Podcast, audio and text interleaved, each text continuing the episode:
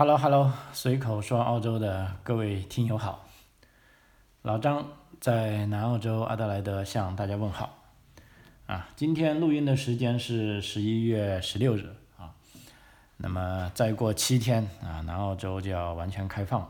啊。所谓完全开放呢，就说啊，这个边境限制取消了啊，因为这个疫苗的接种率已经达到百分之八十啊。那么在这种取消的情况下呢，就凡是接种了疫苗的澳大利亚国内的啊旅客啊，可以不受任何限制的啊进入南澳洲。那么南澳洲的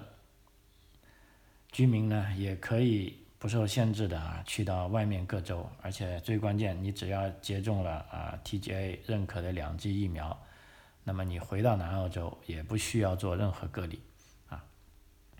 那么老张我呢是昨天啊去打了啊第二针疫苗啊这个辉瑞的啊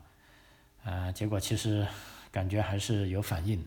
啊我在这边在讲正式节目之前先给大家讲一下这个辉瑞疫苗第二针的反应啊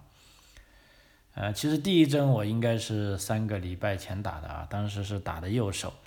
啊，打了之后呢，有小反应啊，第二天呢，就这个右手的手臂啊，疼痛了一天，啊，我也没什么在意啊，就因为一般来说第一针的反应是比较弱的，那我就当它是手臂疼痛了一天吧，啊，但是问题前几天要打第二针前呢，我突然发现睡觉的时候，那个腰背后有点疼，啊，事实上我没留意啊，我我自己还以为是，啊，由于晚上躺着看书啊。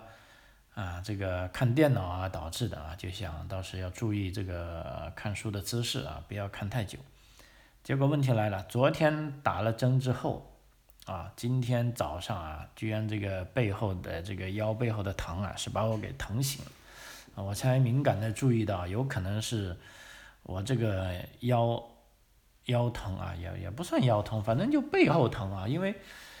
如果是腰疼嘛，哈。大家都有经验，这个脊脊柱啊神经压迫导致的疼，其实你睡觉的时候换个姿势，可能有一个姿势就不同了。但是我这种疼呢，就无论你换哪个姿势都疼啊，所以我自己初步判定啊，这也是这个疫苗注射疫苗反应的一种反应啊。尤其像我昨天第二针刚注射啊，据有经验的朋友说呢，真正的。反应的厉害呢，要二十四小时后才开始，啊，那么我可能要啊迎接这个严峻的挑战了啊，因为二十四小时等于说我昨天是十点五十二分注射的，啊，那么待会呢十点五十二分之后呢，搞不好我反应就大了啊，所以现在正好是早上九点四十分，啊，我就想着赶紧把这个啊节目给做了。万一我躺倒了，我可能听那些朋友说啊，这个打辉瑞疫苗反应厉害的啊，我们那个节目的嘉宾啊，Job Gu 也是属于反应厉害的啊。他说在床呃在床上啊躺了两天啊，这个又发烧啊，全身疼痛啊。那么当然了，有不厉害的啊，就是说基本上啥感觉都没有啊，这个波澜不惊啊。像我这种呢，我估计应该是。啊，属于中中间间的吧，啊，就它既不是很厉害，但是也不能说完全没有，啊，但是这种呢，已经啊，怎么说吧，就影响，已经有一点影响我正常的生活了，就是说睡觉的时候不爽，啊，但是我接送小孩呢，尤其白天像现在坐起来，啊，是没有任何问题的，啊，哎呀，所以这个疫苗哈，不过还是要打吧哈，因为什么呢？马上这个南澳洲我刚才讲了，就要在啊一个礼拜后啊二十三号就完全开放了啊。那么在这跟大家分享一下，目前这个南澳洲它为什么在这个时候开放呢？啊，那么第一呢，它是按照测算，就是说啊完全接种。疫苗的人超过了多少啊？比如说南澳洲呢，之前啊，这个州卫生部门宣布应该是百分之八十，那按照目前这种预计的频率呢，也就是说是到下个礼拜二就已经会超过百分之八十了，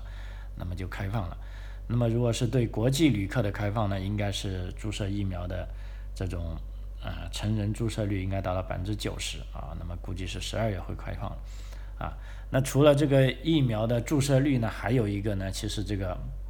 啊，我查了一些资料啊，南澳洲为什么根据为什么它会定出呃下个礼拜二就开放呢？其实它有一个叫做数据预测模型啊。那么这个数据预测模型呢，就是呃告诉啊南澳洲的所有民众啊，一旦开放了边境，会有多少人预计。将要入院治疗啊，因为这个新冠疫情的疾病，有多少人预计要进入这个 ICU 啊，也就是说是重症监护室啊，那又有多少人可能会因为病毒而失去了生命啊？那么只有把这些数据都搞清楚了啊，并且以适当的方式啊告诉公众啊，那样大家才会理解啊政府的这个执政的方案。啊，那么这个呢，其实啊，在南澳洲呢，这个在一个礼拜前啊，这个有个本地媒体就报道了啊，这个数据模型呢，是南澳洲边境重新开放的依据之一啊。那么这个模型呢，数据模型呢，它是估计啊，南澳洲目前的卫生系统是否有能力应对开放边界后这些如果染上啊新冠病毒的民众。提供住院跟治疗服务啊，那么这个模型呢，它预计一年将会有多少个人死亡呢？就是说将会有啊十三个人死亡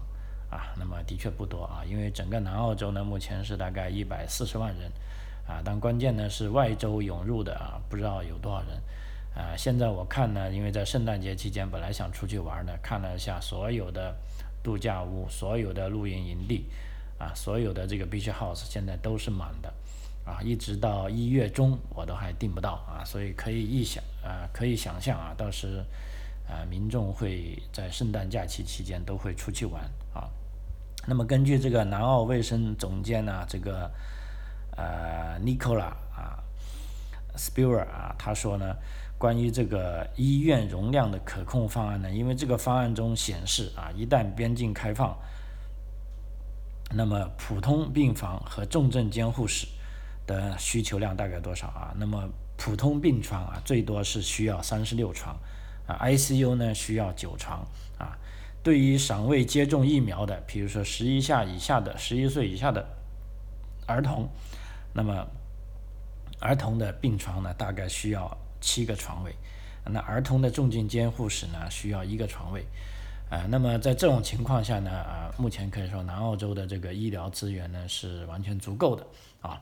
另一方面啊，这个数据模型也显示啊，其实这个数据模型是叫一个呃 Doherty 啊 Institute，这个叫 Doherty 研究所啊，它提供的啊，它还显示呢，如果在病毒一旦爆发啊，因为边境爆发，那么各种各样的人都会进来啊，甚至有一些是无症状者啊，有些是有症状者啊，因为按照目前的这个政策，即便有症状，但是我只要注射了。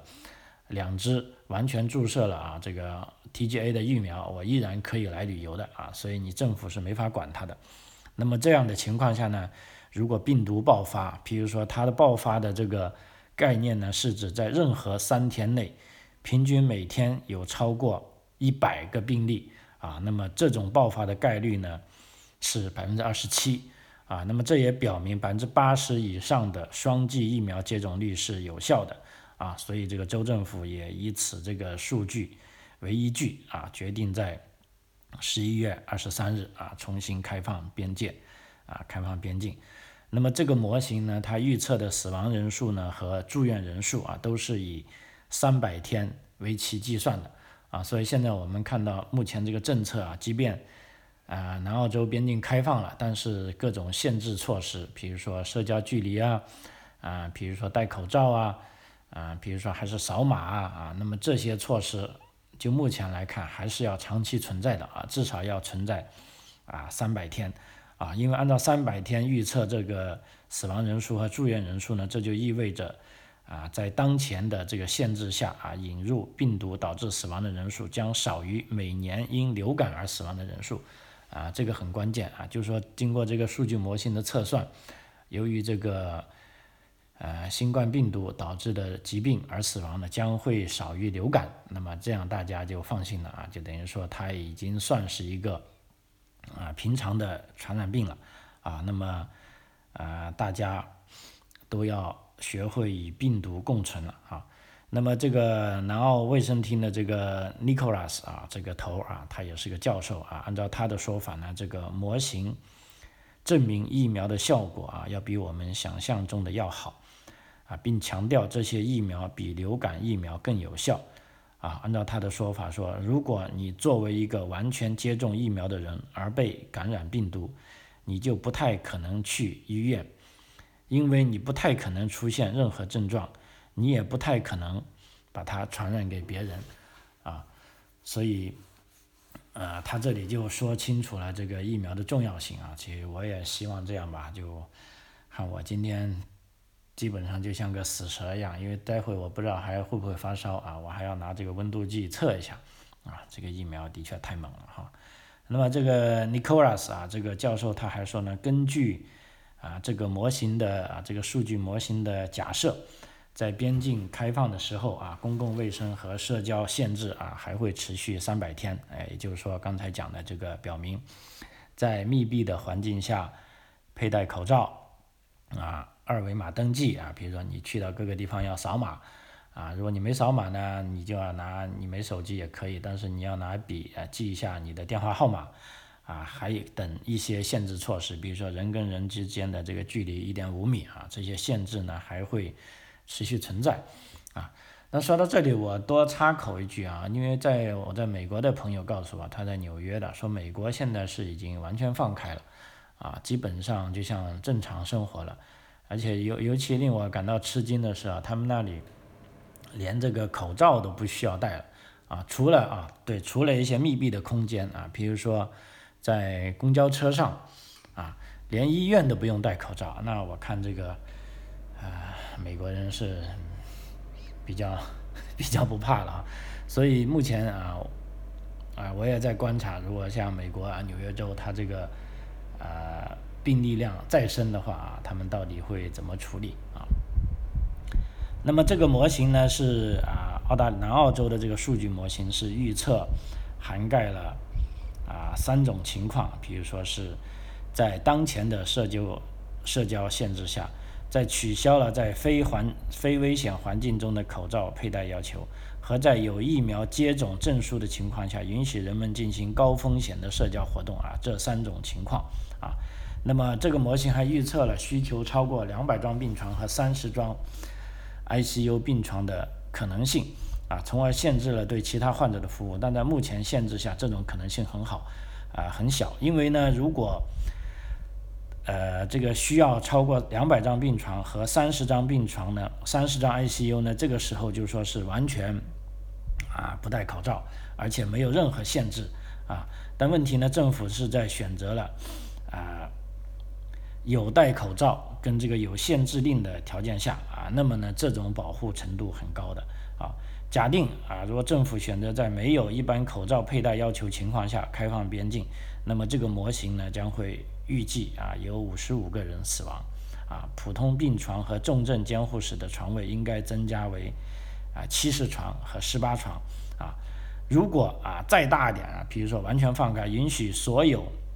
完全接种疫苗的人进行更高风险的社交活动，那可将爆发的概率提高到百分之四百分之八十四，啊如果在这种开放程度呢？啊，预计呢，这将导致三百一十五个人死亡啊。普通病床和重症病床的监护室的床位呢，应该是增加到三百五十一床和七十二床啊。所以通过这三种数据呢，这个呃模型的数据呢，那南澳洲政府最终选择了一个风险最小的开放方法啊，就是说我边境依然开放啊，但是大家依然是有正常的社交限制啊，依然要戴口罩。而且在一些高风险的社交活动呢，依然有限制啊。那么在只有这种限制的情况下，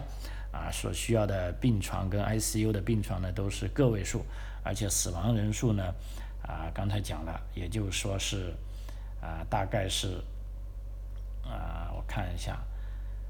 啊，死亡人数将是十三人啊，这个呢是比流感还要低了啊。那么这种呢是呃政府跟民众也可以接受的数据啊。所以这个当然这个模型它假设啊接种两剂辉瑞疫苗的感染病毒的可能性会降低百分之七十五啊，出现症状的人可能会降低百分之八十三，他们出院。啊，需要入住 ICU 或死亡的可能性会降低百分之九十一，啊，那么这呢都是一个在辉瑞的数据上啊做了一些保守的估计的啊，那么所以就目前来说啊，这个数据模型它提供的数据是足以啊证明啊州政府边界可以在下个礼拜二啊正常开放了啊，那么现在还有一个问题，那什么时候可能完全啊没有？限制的开放呢？啊，那么这个呢，包括呢，州长他自己也说了，目前很难预计啊，南澳洲什么时候才能会达到十二岁以上的人群有百分之九十的疫苗接种目标。如果达到这个百分之九十的疫苗接种目目标呢，届时将结束对啊这种啊一些招待场所啊，比如说酒店呐、饭馆呐和一些私人聚会的这个啊主要限制。那么这就是啊刚才讲的这个南澳洲它边境开放的一些呃缘由哈。那么下面将会怎么开放呢？它开放之后的新的规定又有什么样的细节呢？那么这个细节其实在啊呃我想一下，在礼拜一啊，也就昨天啊也有公布了啊。这个南澳洲州长 Steven Marshall 他是公布了十一月。啊，二十三号边境重开后的一个路线图和相关的细节。啊，首先呢，就从十一月二十三号起，啊，来自新州、维州首都领地，啊，完全接种者啊，可进入南澳。所谓完全接种者呢，第一就等于说他要打完了两针疫苗，第二呢，这两针疫苗呢，应该是 TGA 所认可的疫苗。啊，那 TGA 所认可的能在澳洲注射的疫苗呢，啊。有三个啊，莫德纳、辉瑞跟阿斯利康，啊，而且呢，完全接种的南澳洲人也可以进行洲际旅行，而且返回后再无需两周隔离。而且令我们比较呃欣喜的是呢，呃，在公布这个具体的措施的时候呢，这个南澳洲政府是改变了对密切接触者和偶然接触者的定义，那还增加了一个新的类别，就是说低风险偶然。低风险偶然接触者啊，就是说有四个规定，那么这四个规定分别是啊怎么样呢？我们来跟大家稍微讲一下啊。首先我们定一下关于密切接触者的定义，因为按照目前这个措施呢，只有新冠疫情的密切接触者啊才需要有相应的隔离措施啊。当然了，如果对于没打针的来说，要么你就豁免，要么你进来还要隔离啊。那我这边打的，我这边跟大家讲的呢，都是在打了两支疫苗 TGA 认可的疫苗的基础上啊，我们来讲啊。首先呢，这个呃关于密切接触者的定义，我这边跟大家讲一下啊。那澳洲呢，关于密切接触者的定义呢，它是分了四类啊。啊，分别是一个绿色的啊，其实绿色这一类呢是在之前媒体讨论里面没有的啊，这一次也是比较有惊喜啊。那么这个叫低风险偶然接触者啊，那么这个偶然接触者的定义呢，是一个人曾经跟确诊病例在他们被感染期间共处一个设施当中，但并没有满足密切接触的定义啊，这就是低风险的偶然接触者。啊，那么这种类别呢，连隔离都不用隔离哈。第二类呢是，呃，黄色的啊，就是 logo 是偶然接触类别。那么偶然接触类别呢，是一个人与确诊病例面对面接触，啊，少于十五分钟，他们的风险还取决于，比如说疫苗接种情况、防护措施情况啊，比如说到底有没有戴口罩，还有这个在接触的这个具体的地方，比如说是在室内。还是在户外，还有接触的性质啊，比如说一起吃饭，还是一起唱歌啊，那么由这几个方面而定。那么还有一种呢，是已接种疫苗密切接触的类别啊。那么这个密切接触呢是这样，比如说一个人与确诊病例面对面接触了至少十五分钟啊，那么而且是有传播的风险啊。那么这些接触的人群呢，包括家庭成员或者与已确诊的病例进行广泛的社交活动，或者是在高风险的设施内啊出现。啊，他们这种的这种疫苗接种的定义呢，是指在接受 TGA 批准和认可的啊 COVID-19 疫苗主要疗程的最后一剂后的十四天的人啊，这就是已接种疫苗的密切接触类别啊。还有一种呢是未接种疫苗的密切接触类别啊，比如说一个人与确诊病例面对面接触了至少十五钟十五分钟，而且已经有传播的风险。啊，那么接触的成员呢，包括啊家庭成员，或者遇已确诊病例的广泛的社交活动，或者高风险的这个设施内出现。啊，那么这种未接种疫苗呢，是指未接种 TGA 认可疫苗的人，或者呢是只接种了剂至少一剂 TGA 认可的疫苗，但又不符合完全接种疫苗定义者的人啊。我们知道，完全接种疫苗定义者呢是要，呃。接种两针啊，而且这个疫苗呢应该是 TGA 啊认可的疫苗。那么这时候呢，啊我们来看啊，它这种规定呢分别规定是怎么样的呢？嗯，第一哈就是说对于低风险接触者啊，刚才讲的低风险偶然接触者啊，只要在暴露地点待的时间少于十五分钟，将不需要隔离或者接受啊这个。病毒检测啊，连检测都不用了啊。那么与新冠病毒接触的未完全接种者呢，这时候呢就需要隔离十四天啊，并且接受三次的检测啊。那么第三种黄色的啊，完全接种过疫苗的偶然接触，那这时候呢至少要进行三次检测，在返回第一次阴性结果前呢要隔离。而且在两星期内需要随时戴上口罩，以避免与老人、孕妇、幼儿等弱势人群接触啊。他们必须尽可能的避免非必要的活动啊，并保持身体之间的距离啊，不得去共享空间啊。所谓共共享空间就是呃酒吧啊、饭馆呐啊这些地方啊。另一类呢，对完全接种疫苗者，如果被视为新冠病毒的密切接触者，比如说像我现在已经完全接触疫苗了，但是如果我接触了一个病例，而且这个病例啊是新冠患者的，他首先是新冠患者，第二呢我跟他密切接触，比如说在同一个房间里啊接触了十五分钟以上，这时候呢就具备传染的风险，那这个时候呢只需要啊隔离七天啊。啊，所以总体而言呢，目前这个南澳洲边界开放之后呢，啊，整一个防疫措施是大大的啊减弱了啊，也就是说大家啊从这个科学的方面啊有了这个数据数据模型啊，就知道我们可能有那么多病例发生，并且可能有一些人会死去啊，但是这些数据呢都是比这个流感还小。啊，那么既然比流感还小啊，大家就没值得，就没必要去害怕了啊。第二点呢，还有一个好消息呢，就目前这种啊新冠病毒的口服药啊，包括默沙东跟辉瑞啊，那么这两种啊这两个制药公司呢都已经宣宣布了有这个口服药可以治疗，而且澳洲政府呢已经定了这些大批的口服药啊，只不过说呢目前啊这个 TGA 还没有批准啊这些口服药可以给大家服用。啊，那么估计也正在这个呃数据研究的过程中啊。那么一旦如果口服药也被引进，而且可以服用的话，那么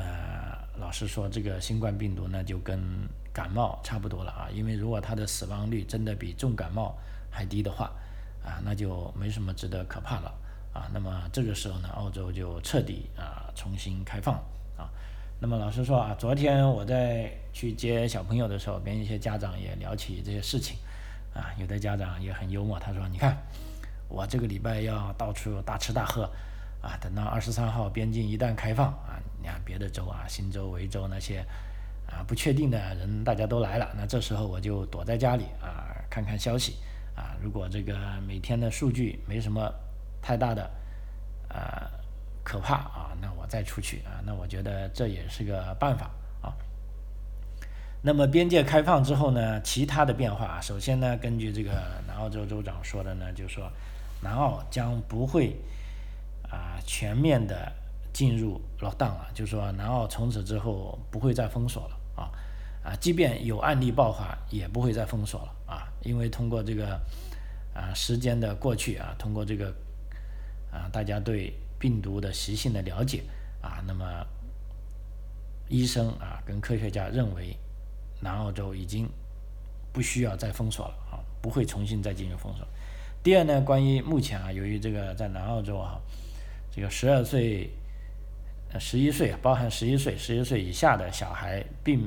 没有打疫苗啊。那目前呢，辉瑞公司是有这个疫苗，说是可以打啊，但是在澳洲呢，现在从 TGA 的这个进行疫苗。检测的这个程度来说呢，它的进度来说呢，就说很难在今年内安排十二岁以下的小朋友打啊，那么就证明呢，这是小朋友还是比较啊不安全的啊。那么说南澳洲呢，也将会很快公布具体的在学校如果发生了这些事情啊，将会怎么处理的计划啊，并且让公众了解将会如何处理这个新冠病例啊。同时呢，这个二维码签到啊，依然是非常重要啊，包括口罩啊，刚才讲的可能还要持续三百天这个口罩令，包括二维码签到啊，你去到哪里你还是要登记一下啊。同时呢，一个显著降低的呢，就是说如果这个地点被列为暴露地点啊，比如说加油站来了一个呃有带病毒的患者啊，或者这个餐馆来了有病毒患者，那么以前呢。啊，这个加油站呢或者餐馆必须要关闭起来进行深度清洁啊。但是呢，目前呢，啊，按照在新的澳洲边境开南澳边境开放之后呢，如果被列为暴露地点啊，企业将不需要关闭进行深度清洁，就是说你依然啊可以深度清洁，但是就没有强制说你必须关闭了啊。那么这对这个啊经济呢也是有利的。啊，总而言之，这个州长按照他的说法呢，就是说这些重大的变化呢，啊，将使南澳洲是转向一种更为量身定制的应对方式啊，因为在过去啊，南澳洲呢不得不采取相当严厉的手段，因为一个病例可能引发集群，那么一旦引发集群呢，就被迫啊要封锁全州啊，那么从现在开始呢，那南澳洲呢将大大降低检测。追踪隔离和检疫的要求啊，因为既然百分之八十的人已经注射了疫苗了啊，那么既然数据模型已经告诉我们未来这些情况了，那我们就还是要应该相信科学啊。所以呢，按照这个南澳洲州长的说法呢，就即便在边境的一些检查啊，也是还有，但不会像以前那么严格啊。关于刚才讲的这个。暴露场所的深度清洁呢？啊，这个南澳首席卫生官员呢，这个尼科拉啊，他也说了，他说随着时间的推移，很明显，气溶胶传播现在是主要的传播途径，啊，污染物表面传播就没有那么重要，尤其是这个德尔塔病毒啊，主要还是通过这个气溶胶的传播，因此呢，目前州政府呢正在和企业商量。改变这种清洁协议啊，因为这个污染物如果它不是在表面传播，而是在空气里传播，那么这种深度清洁的方法你肯定要改了，因为你再去擦也没有必要，它都是在空气里传播的。那这时候呢，只能是改变一种清洁方法了啊，它不一定是过去一些企业所进行的那种程度的啊深度清洁啊，希望这种。改变能够减少对企业的影响和需要这个关闭的时间啊。那么同时呢，目前整个南澳洲来说呢，注射这个疫苗比较低的地区呢是阿德莱德的北郊地区啊啊，因为北郊地区呢是一些啊，就我们传统来说是有一些啊低收入人群聚集的比较多的地区啊，他们没有来及时啊注射，还有呢一些原住民社区啊，就是说这土著人社区啊。因为年长的原住民接种率可能是相当好，但是有许多年轻的原住民啊还没有接种啊。目前呢，这个南澳卫生厅的这个卫生总监尼科拉他自己最担心的就是说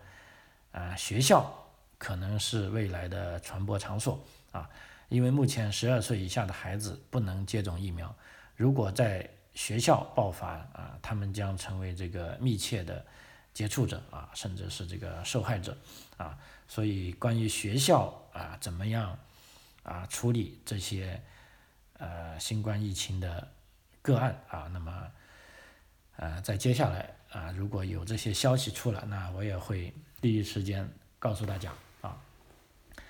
呃，总而言之，目前哈就南澳包括南澳在内的啊新州、维州。啊，甚至西澳啊，还有昆士兰州、塔斯马尼亚州都已经是在啊慢慢开放了啊，所以现在在海外的留学生啊，尤其是在咱们在中国的学生，那么你要做的呢，我觉得如果你想进入南澳洲呢，一个是走之前的豁免流程啊，因为有的是十一、十二年级的，还现在还在办理豁免流程中啊。第二个呢，就是说你如果能打疫苗的话，你还是最好选择用。打这个科兴的疫苗或者是国药啊，但国药这一款注意，国药你最好是打北京这个批次的啊，因为国药后来出了很多国药疫苗，那么澳大利亚 TGA 也宣布了，目前澳大利亚承认的中国的疫苗呢，一个就是科兴的疫苗，另一个是国药，但国药后面打的括号是北京那个批次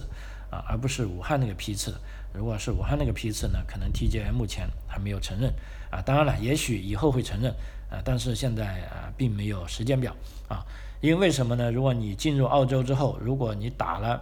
完全接种了疫苗，那基本上啊你就是个自由人了啊。但如果你没有接种疫苗，但是你也可以进来，那么这时候呢，可能你就仍然需要隔离啊。那么这个嘛就不太方便了啊。呃，至于啊南澳洲的。国境啊，sorry，是澳洲的澳大利亚的国境啊，具体什么时候开放呢？目前我们所知道的，应该就是说圣诞节啊前夕，而且在下个月大概十二月七号吧，在新南威尔士州将有又一批比较大规模的啊国际学生回来啊，从日本啊，从中国大陆